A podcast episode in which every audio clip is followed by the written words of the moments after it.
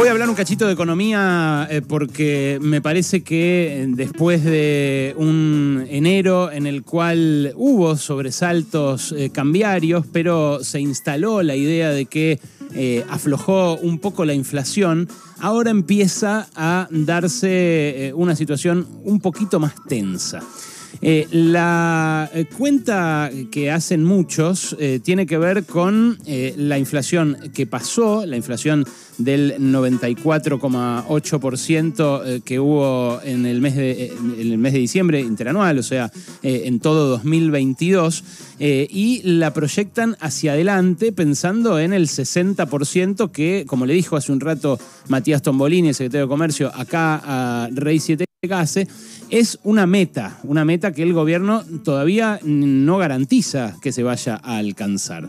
Para que se llegue a esa meta del 60% este año, eh, tienen que eh, conjugarse varias eh, cosas. Primero tendría que aflojar mucho la tensión de precios a nivel internacional. Esto es algo que ya ocurrió durante estos últimos meses, durante el último trimestre del año, básicamente, pero que nada garantiza que vaya a mantenerse en este 2023, que en términos de economía internacional asoma con muchísima incertidumbre. Una incertidumbre que tiene que ver con que Estados Unidos sube su tasa de interés, la sigue eh, sosteniendo más alta. Eso hace que eh, las empresas empiecen a echar gente, lo estamos viendo en las grandes plataformas, lo estamos viendo en, empresas gigantes que son hoy las más grandes del mundo, eh, en Google, en Amazon, en Spotify, en Meta, la ex Facebook.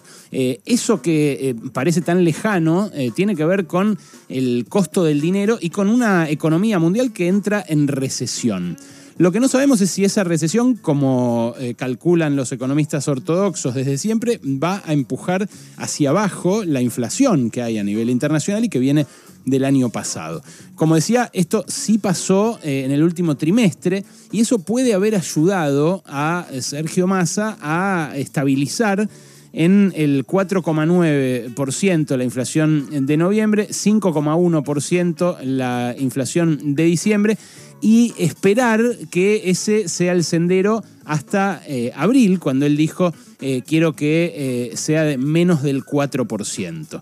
Bueno, lo difícil es prever qué va a pasar con otras variables que tienen que ver más con lo doméstico.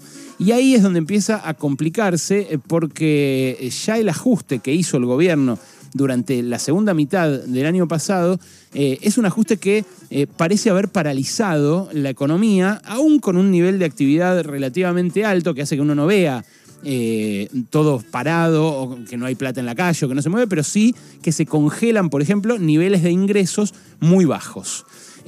la cuenta fiscal, las cuentas públicas, las difundieron el viernes pasado y ahí me parece a mí hay un eh, punto para hacer, eh, para destacar justamente hasta dónde eh, llega ese ajuste cuál es la profundidad y sobre todo el objeto de ese ajuste. El Estado tuvo en 2022 un déficit del 2,4% del PBI.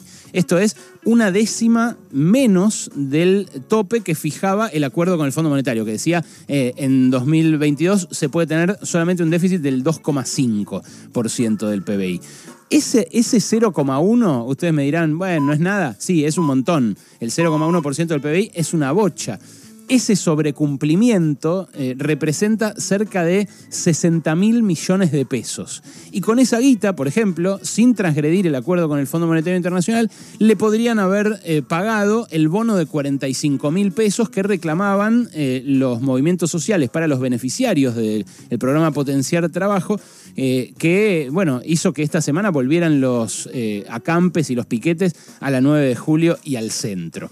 Con esos 60 mil millones de pesos se le podía pagar al millón trescientos mil beneficiarios del programa Potenciar Trabajo el bono de 45 mil pesos. Y ustedes me dirán, bueno, yo prefiero que se gaste en otra cosa. Bueno, se podría haber eh, invertido en cualquier otra cosa. Se podrían haber recortado menos las jubilaciones y pensiones, por ejemplo, que son lo que más se recortó en el año 2022. 2022 eh, a pedido del Fondo Monetario y por obra y gracia de una fórmula que ahora no garantiza la inflación, eh, la fórmula la cambió este gobierno al principio, antes el macrismo la había cambiado y también había perjudicado a los jubilados y pensionados, comiéndoles un trimestre de actualización. Eh, lo concreto es que mm, de, un ajuste y el otro, eh, a lo que llegamos en este 2023 de la mano del Fondo Monetario es a que el gasto público va a representar un 18,7% del PBI. Esto es una décima menos que el gasto que ejecutó Macri en 2019, el que dejó Macri después de ese eh, ajuste tremendo que denunciaba en aquel entonces eh, la oposición, que hoy es oficialismo. Bueno, eh, lo peor no es que tiene el mismo nivel de gasto previsto este año el Estado que el que dejó Macri. Eh, denunciado y tachado como ajustador. Lo peor es cómo se reparte eh, ese gasto, cuál es su composición. Bueno, la, composición del gasto es más injusta porque este año el Estado va a destinar a las jubilaciones, pensiones y ayudas sociales de ese, eh, de, ese, de ese gasto, de ese gasto total, eh, que les digo es el 18,7%, bueno, le va a destinar un 10,3%. Eh, cuando, perdón, 10,4%. Con Macri en 2019, las jubilaciones, pensiones y ayudas sociales representaban un punto más del PBI. Eh, a los salarios, eh, Macri en 2019 también representaba, eh, destinaba más dinero que hoy en proporción al PBI. ¿Y a qué se destina más plata hoy que en aquel 2019?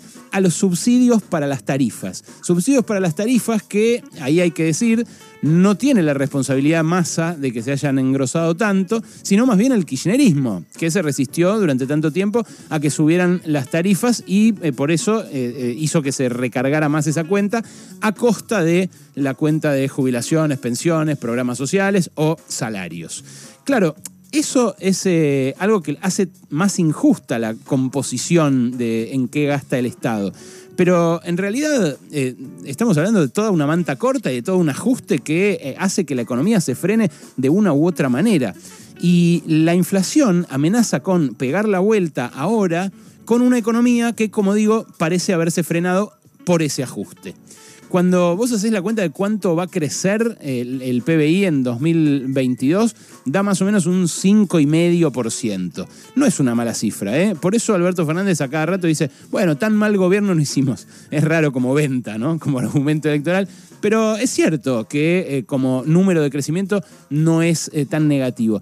El problema es que eh, así como hay empleo, así como no, no hay un alto desempleo, salvo en determinadas franjas, ¿no? entre los jóvenes, sobre todo las mujeres jóvenes, pero así como hay empleo y hay actividad, no se crea nueva, nueva actividad, no se genera nueva actividad, no se crean nuevos empleos, mucho menos de calidad y altos salarios, y esto bueno, se va a superponer en la campaña con una inflación que amenaza con volver a subir. ¿Por qué amenaza con volver a subir? Bueno, porque el reflejo de lo que bajó la carne y se mantuvo, por ejemplo, quieta la carne durante esos últimos meses de 2022, es el que ahora tiene la suba del ganado en pie y la suba en carnicerías que se viene. También porque eh, a nivel internacional eh, se empieza a notar una reversión de eso que le sirvió a Massa para bajar la inflación del 7-8% eh, al 5% en los últimos meses del año. Pero además, además, porque el propio acuerdo con el Fondo Monetario que empujó este ajuste, también empuja que suban el dólar a la par de los precios en 2023 y también empuja que aumenten las tarifas, lo que no quisieron aumentar hasta ahora, y eso va a empujar la inflación. Bueno, eh, es eh, una manta recontra corta en la cual se mueve el gobierno con una preocupación que aparece central en todas las encuestas, que es lo alto que están los precios y su reflejo lo bajos que están los salarios. Claro, eh, el riesgo es que eh, ese eh, ese acompasamiento que buscaban de la inflación bajando y la actividad repuntando de a muy poquito, no se produzca